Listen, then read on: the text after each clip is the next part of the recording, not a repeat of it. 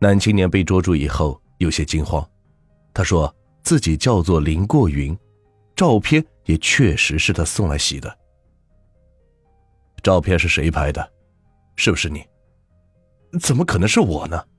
我就是帮别人跑腿的。这拍照片的是《东方日报》的记者四眼老。四眼老真名叫什么？我不知道。不知道，他的照片从哪里拍的？我也不知道。我就是跑腿的小弟。这边，为了揭穿林过云的胡话，警方也在行动。通过旺角照相馆，警方找到了尖沙咀照相馆送照片的店员张某。张某承认。他认识林过云。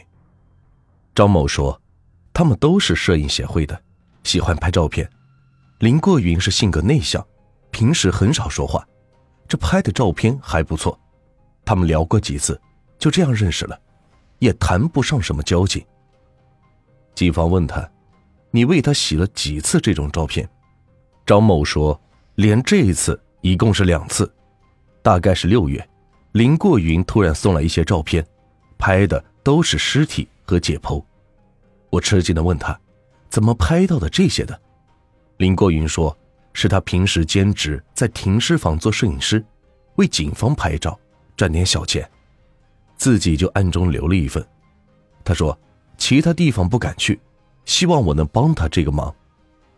我看过林国宇平时木讷呆滞，在停尸房工作倒也符合他的性格，就相信了。我怕别的同事洗照片时受惊，就亲自帮他洗。警方问：“照片是什么内容？”张某说：“很吓人的，除了女性隐私部位的特写，就是开膛破肚的解剖，太血腥，我根本不敢多看。”显然，张某的话和林过云对不上。这边，警方将张某的供述告知林过云，又将《东方日报》。声明并无所谓的四眼老的结论也告诉他，警方说，如果林过云需要，可以将《东方日报》所有记者的照片给他，让他辨认谁是四眼老。至此，林过云已经无从狡辩，开始沉默。警方又对林过云背景进行调查，惊讶地发现他有前科。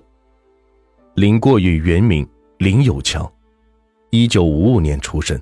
此时二十七岁，他在香港出生，儿童时期一度去文莱随父亲居住。回到香港后，林过云在深水埗利玛窦中学读书，初中的学习成绩很好。后因为家庭出现巨变，林过云放弃求学。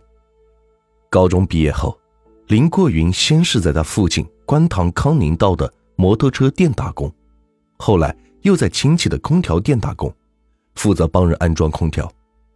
早在一九七三年，也就是林过云仅仅十八岁时，他曾经因侵犯女性被捕。有一名少女报警说被人非礼，警察赶到红磡鹤园街一个公厕外，将正在逃离的林过云抓住。少女介绍，她上完厕所出来后，突然被林过云拦住，林过云持刀威胁她再次进入公厕。用手反复的摸着她的下体，少女震惊万分，以为林过云要强奸她。奇怪的是，林过云摸完以后就逃走，少女紧急报警。抓住林过云以后，警方发现他的思维似乎有些异常。林过云自称只是做研究，一旦研究成功了会对世界有利，还说这是天赋给他的启示，不知所云。同时。持刀威胁在香港是重罪，但林过云仅仅为了摸几下，似乎也不符合逻辑。警方怀疑林过云有精神问题，送交精神科进行鉴定。精神科医生认为林过云确实精神不正常，不应该坐牢，需要送到青山精神病院进行治疗。在精神病院治疗了三个月后，林过云才被释放。又在社会上打工了几年后，林过云觉得其他行业赚钱太少，也不自由。一九七八年，他考取了出租车牌照，将名字从林有强改为林过云，成为出租车司机。一九八零年开始，因生意不好做，林过云开始专门开夜车。一九八一年加入香港摄影协会。可见，林过云不但有涉嫌性侵的前科，也是一个出租车司机，这符合警方之前对凶手的判断。林过云具有重大嫌疑，法院很快开具了搜查令。警方赶到林过云的家，贵州街安庆大厦二楼 F 室，进行大规模的搜查。这一搜查将警察们吓得是屁滚尿流。这是一个三房两厅，面积不大，主要是林过云和弟弟、妹妹、父亲等人居住。其中，林过云和大弟弟两人同居一室。林过云是夜班司机，平时晚上七八点上工，第二天七八点回家，这种作息时间正好和弟弟、父亲相反。平时兄弟父子接触不多，有时候一两周才能见到一次。弟弟认为。林过云性格怪异，平时故意避开家人。虽然工作原因很少见面，但林过云完全可以在家吃一两顿饭。奇怪的是，林过云一日三餐都在外面吃，偶尔妹妹煮了点饭，林过云却碰都不碰，只是偶尔的喝一些汤。即便是喝汤，林过云也是端到自己屋内，闭门甚至上锁。弟弟供述。林过云做事仔细，所有个人物品都放在箱子内上锁。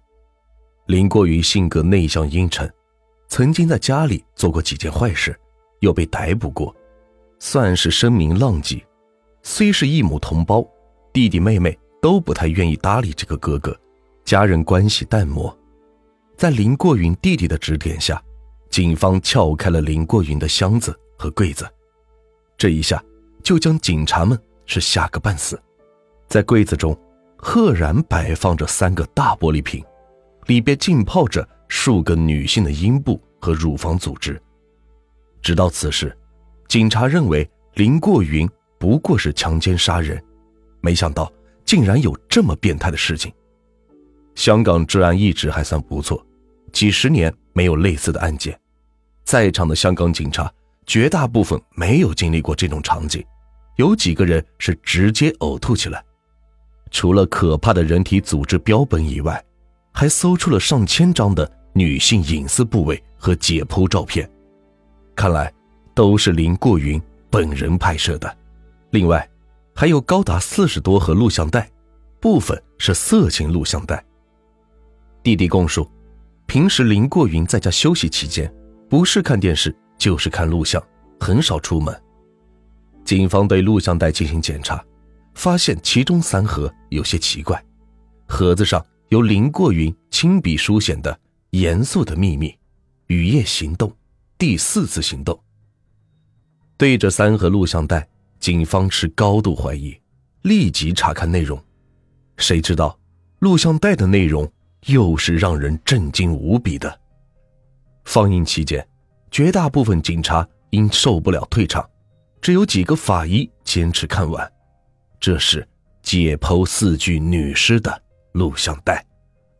严肃的秘密拍摄的是二月失踪的陈凤兰和五月失踪的陈云杰，雨夜行动遇害者为六月失踪的梁秀云，第四次行动为七月刚刚失踪的女学生梁慧欣。